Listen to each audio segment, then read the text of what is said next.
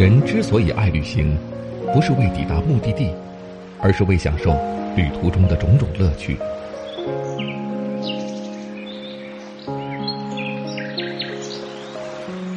如果问我旅行的意义是什么，我也不知道。假如你还没有出发，不如和我一起听路上。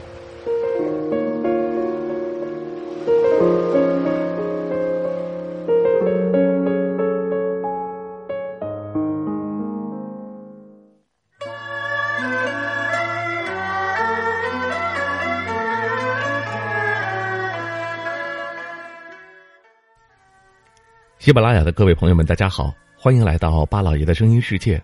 这里是听路上，我是巴超。咱们中国是一个吃货大国，天南地北都有着丰富而且独特的美食。说起中国的美食，我们总能滔滔不绝的说起很多：川渝地区的火锅，新疆内蒙的羊肉，广东的点心，江苏的淮扬菜，山东的鲁菜等等。很多人喜欢出去旅游，很大程度上都是去寻觅美食的。不过，在中国众多的美食中，很少有人提及河北的美食。河北菜在国内美食中存在感比较弱，但是河北的小吃可是与众不同。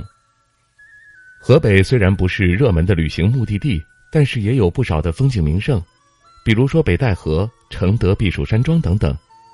因为北京、天津都在河北的范围内，所以说河北的景区自然就成为了京津两地人周末度假的后花园。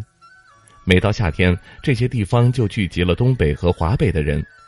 当然，除了风景，河北还有非常好吃的四大特色小吃，您知道是哪几个吗？这第一个就是驴肉火烧，河北标志性的小吃，出自于保定。可能很多南方人不懂，但是北方人对这道美食应该是非常熟悉了。一开始我理解火烧是什么呢？难道就是把驴肉放在火上烧吗？后来，当地人跟我说，火烧是北方的一种面食，一般由未经发酵的面粉做成，然后呢，再把它放在饼铛里烙成型之后，包上驴肉放在火上烤，面皮儿十分酥脆，驴肉鲜美不腻，吃起来香味醇厚。这第二个美食呢是白云张包子，包子没什么了不起，在北方非常的常见。但是河北的这道包子点心啊，却有着七十多年的历史，而且呢还和天津狗不理包子齐名。这个包子呀是由回族师傅首创的，用料非常的讲究，把牛肉拌上调料，其中的牛肉必须是鲜嫩的，辅以各种时令蔬菜。包子皮儿是用烫面做的，蒸熟之后呢，包子皮儿非常的薄，肉馅儿是球形的，味道鲜嫩无比。第三个美食呢是。沧州火锅鸡，这也是一道历史悠久的名菜，起源于沧州。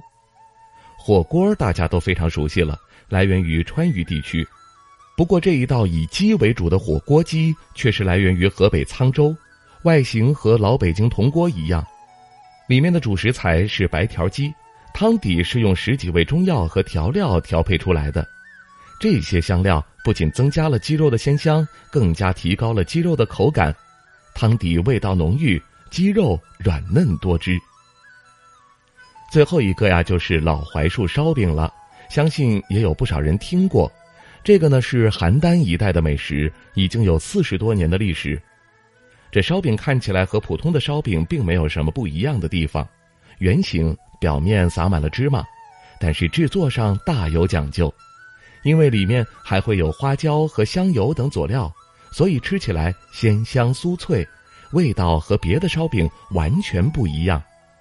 这老槐树烧饼啊，也是河北非常有名的小吃，走在街头，经常就能看到有人在吃呢。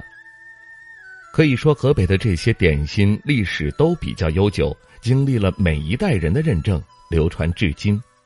不知道您到河北去旅游的时候吃过这四种点心吗？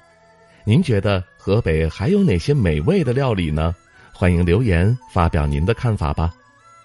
好了，感谢您收听我们这一期的听路上，下期节目我们再会。